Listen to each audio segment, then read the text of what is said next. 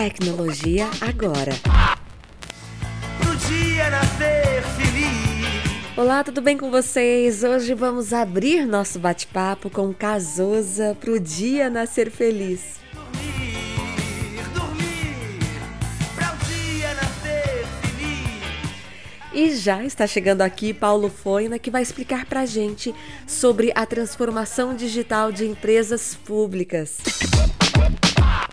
Olá, Foina, tudo bem? E aí, funciona mesmo? Como estão as empresas do governo nesse sentido? Olá, Mila. É, a música que nós vimos agora no começo, né, Podia Nascer Feliz, do Cazuza, do jovem Cazuza, é, é uma música alegre que nos convida a ter alegria, né, a ser, ter um dia gostoso, até a gente tentar usar um serviço público. Aí o dia deixa de ser feliz. é, eu sei bem. E quem nos ouve certamente também sabe, mas explica melhor isso pra gente. Hoje o mundo convencionou chamar de transformação digital o uso intensivo da internet e dos acessos remotos para atender os seus clientes. As empresas usarem serviços de internet para oferecerem serviços pela internet para atender seus clientes. É, o que significa isso em essência? Significa que eu tenho que simplificar a vida do meu cliente ou do cidadão para ele acessar os meus serviços. Quanto mais simples for o, o acesso que ele tiver, mais intuitivo for o acesso que ele tiver, mais ele vai usar os meus serviços, ou vai comprar da minha loja, ou vai fazer a minha a contratação de um determinado serviço de interesse. Então isso chama-se é, transformação digital. É, mas isso não é só colocar as coisas na internet. O que mais seria então, Foina? Estar na internet é fundamental. Mas não é colocar um site ou colocar um link, né, um menu na tela, é, seja no desktop ou seja no celular, e você acessar os serviços que a empresa oferece. Você precisa entender, primeiro, qual é a jornada do cliente. A jornada do cliente é o que, que o cliente faz. É, por exemplo, ele não quer saber se ele tem que escolher um produto, depois chamar o vendedor, preencher um cadastro, aí aprovar um crédito e depois ele tem que formalizar a compra e aí pagar. Quer dizer, você veja que ele tem várias etapas e ele não quer que isso, que cada uma dessas etapas seja uma opção no menu, em que ele tem que saber a sequência correta para poder chegar até o final. O que ele quer? Comprar, simplesmente. Então a única, a única opção que ele teria, que interessa a ele, é uma opção que fala compre, né? compre aqui. E na hora que ele clica, todo o restante vai acontecendo de forma natural, sem que ele tenha que saber qual é a ordem que ele tem que entrar, se ele chama o vendedor primeiro, ou se ele paga primeiro, se ele escolhe o produto ou se ele é, chama o vendedor. Quer dizer, a ordem com que as coisas acontecem tem que ser natural para ele, tem que ser aquela que ele usaria, intuitiva. Não tem que se preocupar como a empresa funciona. Mas não é assim que funciona, Foina? Ou pelo menos deveria funcionar? Algumas empresas estão fazendo isso de maneira competente, mas se você pegar, por exemplo, em serviços públicos, por exemplo, eu quero abrir uma loja.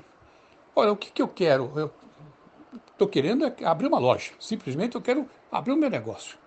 Bem, o que, que eu preciso saber? Eu tenho que entrar no site da prefeitura para pedir autorização, uma alvará de funcionamento. Aí eu tenho que saber, eu, que eu tenho que entrar no site do bombeiro para pedir uma vistoria.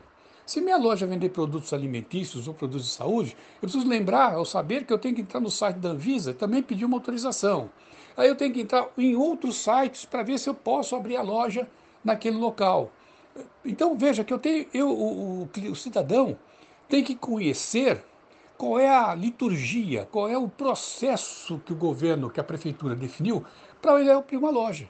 Quando na verdade o que ele quer é simplesmente apertar um botão e falar assim: eu quero abrir uma loja ou abrir um negócio. E ele pergunta o quê? O óbvio. Qual é o seu nome, qual é o endereço, é, qual é o tipo de loja que você quer, que negócio que você quer fazer. E o resto, o sistema, os computadores, deviam calcular para ele e ir pedindo documentos específicos. Por exemplo, eu tenho que ter uma. Se eu vou abrir uma clínica de estética, eu tenho que ter um esteticista responsável. Então, ele pede lá o nome do esteticista o código do registro profissional dele. Se eu abrir uma farmácia, tem que ter o um farmacêutico. Ele vai lá e pede o nome do farmacêutico o código do registro é, profissional do farmacêutico, assim por diante. Quer dizer, o, o sistema deve, num único botão, único que eu tenho que apertar, ele me para abrir uma loja, ele vai me pedindo os documentos que são necessários para abrir aquele tipo de loja. Por exemplo, eu não preciso de uma autorização da Anvisa para abrir uma, uma oficina mecânica, por exemplo. Né? Mas se eu, hoje, do jeito que está, de repente eu vou ter que até consultar a Anvisa, mesmo sabe, porque eu não sei se preciso ou não. Tá? Então isso é transformação digital, é quando a empresa usa o serviço da internet para atender o cliente de maneira mais eficiente mais rápida. Não como algumas empresas têm por aí que tor tornam a vida na internet mais difícil que a presencial. Por experiência própria, viu, Foina? Dá para ficar ainda mais difícil a vida na internet, viu? Olha, eu vou te contar um, um caso que aconteceu muito recentemente comigo e que deixou o meu dia deixar de ser feliz. Né? Eu precisava fazer uma transferência de titularidade para efeito de fatura de energia elétrica. Né? Eu aluguei a casa e precisaria transferir a titularidade para o novo inquilino e tinha que fazer isso na, na, na companhia de eletricidade local. Eu peguei, entrei na internet, né, como eu sou usuário da internet, entrei na internet e fui lá ver e tem lá um, um botão de transferência de titularidade. Falei, ótimo. Cliquei no botão, abri um formulário, preenchi o formulário, ele pediu os documentos que precisam ser anexados, anexei os documentos, a imagem dos documentos, falei, ótimo, deu ok, mandei. E aí veio a mensagem. Aguarde cinco dias úteis para aprovação da transferência de titularidade. Veja que sem, como a energia estava cortada, né, porque quando a casa está vazia a gente corta, suspende a energia, para religar eu precisava transferir a titularidade. Quer dizer, o inquilino já estava na casa sem energia, ia demorar cinco dias. Aí eu liguei para o serviço de atendimento ao cliente, né, pelo telefone, olha que loucura.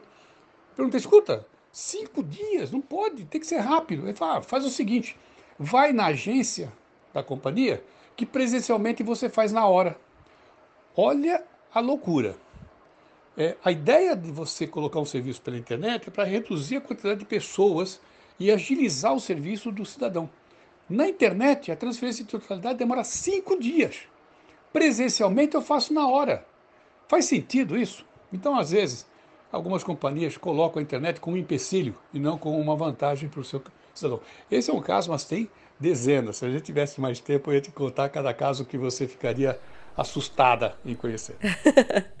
eu já estou curiosa para saber dessas outras histórias. Mas é isso. Aí nós temos aí a transformação digital sendo é, parcialmente realizada. Algumas empresas, como eu disse no começo, fizeram isso muito bem, mas tem muitas que estão precisam repensar suas estratégias de digitização dos seus negócios. E mais uma vez, Foina, obrigada por esse bate-papo e a gente se encontra no próximo Tecnologia Agora, o podcast da Abipt.